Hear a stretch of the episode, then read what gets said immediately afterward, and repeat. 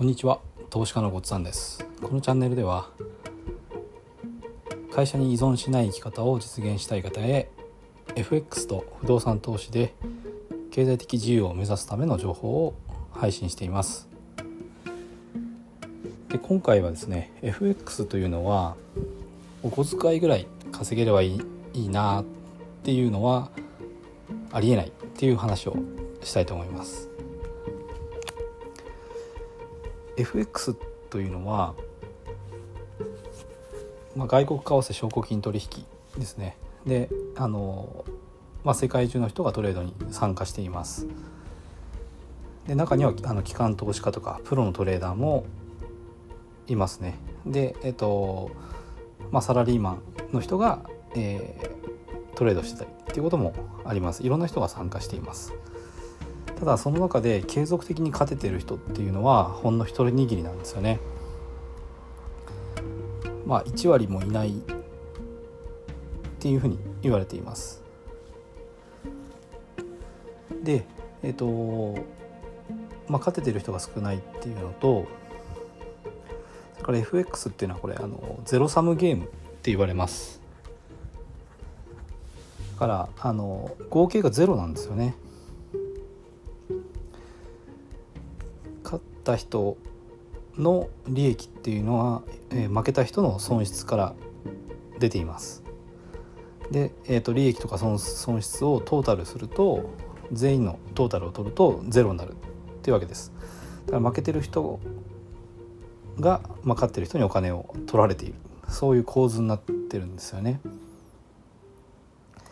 でここからまあ考えなきゃいけないことはやっぱり技術がある人が強いんですよね。勝ってる人はその技術があるからこそ勝ててるっていうことです。だから金額が大きい小さいはあんまり関係なくて技術があるかないかっていうのが結局勝てるか負けるかっていうことにつながっています。だからそうですねあの FX でまあ生活できるぐらい稼いでる人はあの技術もあるしそれから当然資金もある程度あるわけですね。でじゃああの、まあ、資金が少ない人でで自分のお小遣いぐらいが稼げればいいかな手軽にお小遣いが稼げるぐらい、えー、まあ隙あ隙間時間でお小遣いが稼げたらいいななんて言ってやる人もいると思うんですけどこれは基本的にはできないんですね。これなぜかというと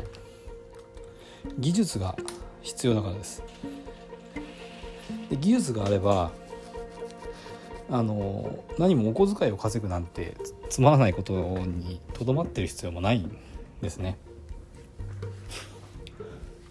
だから、えーと、お小遣いを稼ぐっていうのはないんですけどももっとあの高いレベルを目指した方がいいですよってことが言いたいんですよね。だからそうですね少ない資金でお小遣いぐらいを簡単に稼げようっていうのはちょっとできないんですけどもしっかり勉強して技術を習得してでトレードで勝てるようになってくると最初は例えば少額であってもそれを複利で増やすことができるので結果的にはあの、まあ、例えば10万円ぐらいから始めたとしてもコツコツコツコツ増やしていってで複利で増やしていくと、まあ、数年経つとですね、まあ、かなり大きな100万とかっていうレベルじゃなくて、まあ、あの1,000万とか、まあ、いずれ億を目指せるようなあの額に複利で増えていくので。結局ですね、まあ、少額から始めたとしてもあのお小遣いが稼げればいいやっていう、まあ、その小さな視点で考えるのではなくてもっと大きなところですね。大きなゴールをあの考えてみたらあのいいと思います。あのだからこそ頑張れるんですよね。技術を身につけてプロと戦っていってその勝てる技術をつけるっていうのは結構大変なことですよねこれは。でそれをお小遣い稼げればいいやっていう動機でそこまで頑張るのって結構辛いのでやっぱり最終的なゴールはあのやっぱ経済的自由